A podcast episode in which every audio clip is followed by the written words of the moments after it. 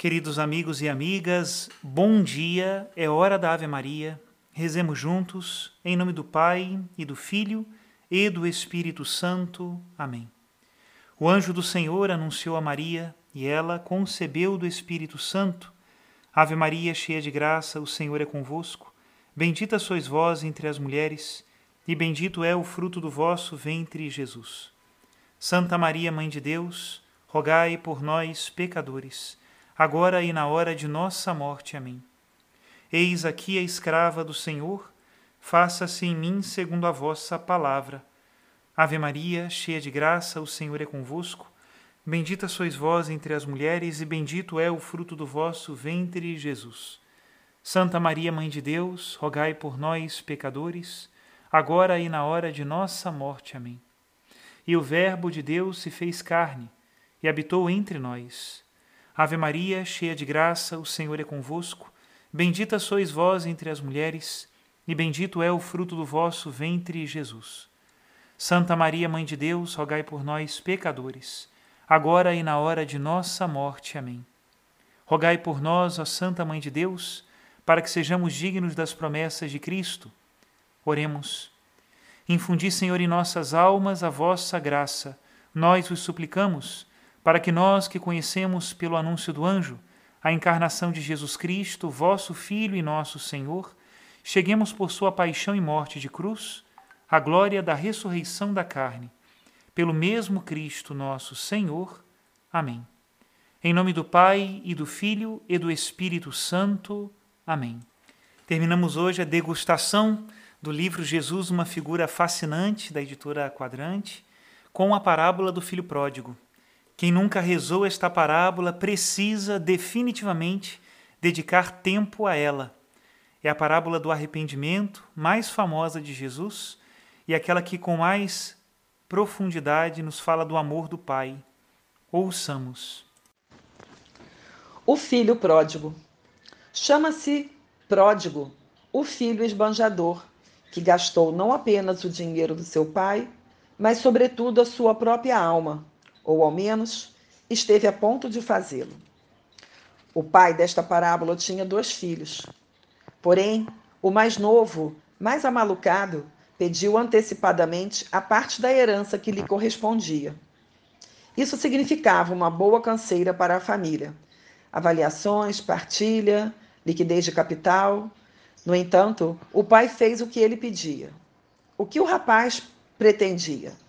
Afastar-se de casa, Ficava entediado com o mesmo trabalho de sempre, as mesmas fisionomias, os mesmos horários, a diversão escassa e não muito atraente. Ao contrário, sentia que a vida lhe fazia promessas de longe, verdadeiras festas, música, mulheres, bailes, bebidas. Partiu, portanto, para terras distantes, onde viveu dissolutamente, com gastos, vícios e prazeres de toda espécie. Aquilo correu bem por certo tempo, enquanto o bolso estava cheio e parecia que ia estar sempre, porque de previdente o jovem tinha pouco. Mas um dia o dinheiro acabou. E como as mazelas costumam andar juntas, ao mesmo tempo uma grande fome açoitou aquelas terras. Desastres da natureza, colheitas ruins. Então, não lhe restou outra alternativa a não ser empregar-se como pôde cuidador de porcos. O cúmulo da vergonha, animais impuros para os judeus. E nem sequer lhe davam as vantagens que os porcos comiam. Por fim, chegou a hora de repensar. Tantos lavradores no campo de seu pai tinham pão em abundância, e ele, o filho, tomou, pois, uma decisão difícil. Voltar à casa paterna, derrotado pela vida, humilhado. Deveria lançar-se aos pés do seu pai, reconhecer o seu erro, pedir para ser tratado como o último dos lavradores. E assim procedeu. Até que ponto o moveu a simples e pura necessidade? Não sabemos. Mas, em todo caso, o retorno exigiu dele grande humildade. Custa muito dar marcha ré na vida, reconhecer publicamente que se equivocou, pedir perdão. Em suma, arrepender-se e humilhar-se. pois ele não podia chegar sem mais nem menos, como se nada tivesse acontecido. O que estava acontecendo então com o seu pai? Em casos como esse, às vezes o pai de família defende o seu coração ferido, decretando que não se fale mais desse filho, não se pronuncie o seu nome nesta casa. Ele já não é o meu filho. Mas este não era o caso. Jesus dá a entender que o pai continuava esperando ardentemente pelo regresso do filho.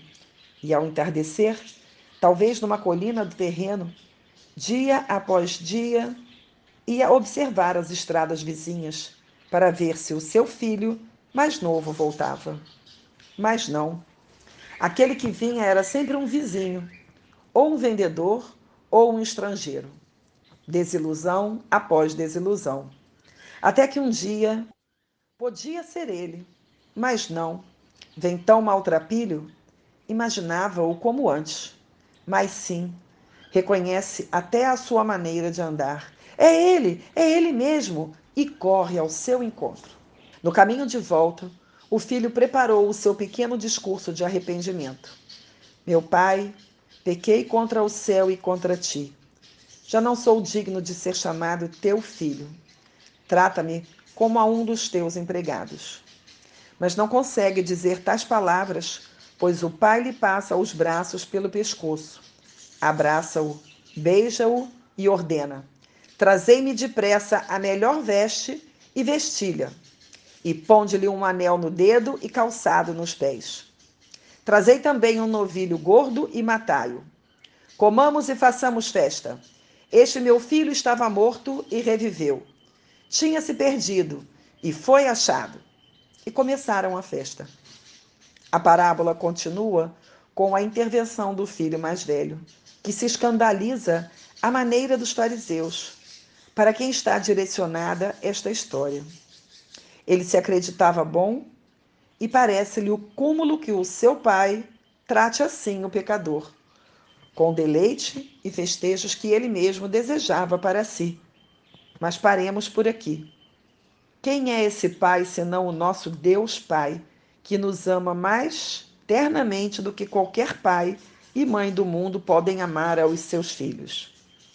Por mais que o ofendamos, ele está sempre à espera do nosso arrependimento e do nosso retorno. Apesar do horror dos nossos pecados, por mais que lhe doam porque eles destruímos a nós mesmos, a sua misericórdia paterna é incansável, pois é infinita. Entre os livros mais famosos da sabedoria humana, é difícil encontrar uma simples página como essa do Evangelho, que, em poucas linhas, tão simples e formosas, diga tanto sobre as realidades mais profundas da vida. Quem é Deus e quem é o homem? Que relação há entre ele e nós? Essas são as três parábolas das muitas que Jesus contou, mais eloquentes para a nossa inteligência. Elas tocam o nosso coração de modo mais profundo do que longas exposições de verdades gerais, também necessárias, é claro, sobre o sentido divino da existência humana. Queridos irmãos e irmãs, nossa vida está nas mãos de Deus e este Deus é um Deus misericordioso. Que desça sobre nós a sua bênção e que nós saibamos retornar sempre à sua casa. Em nome do Pai, e do Filho, e do Espírito Santo. Amém.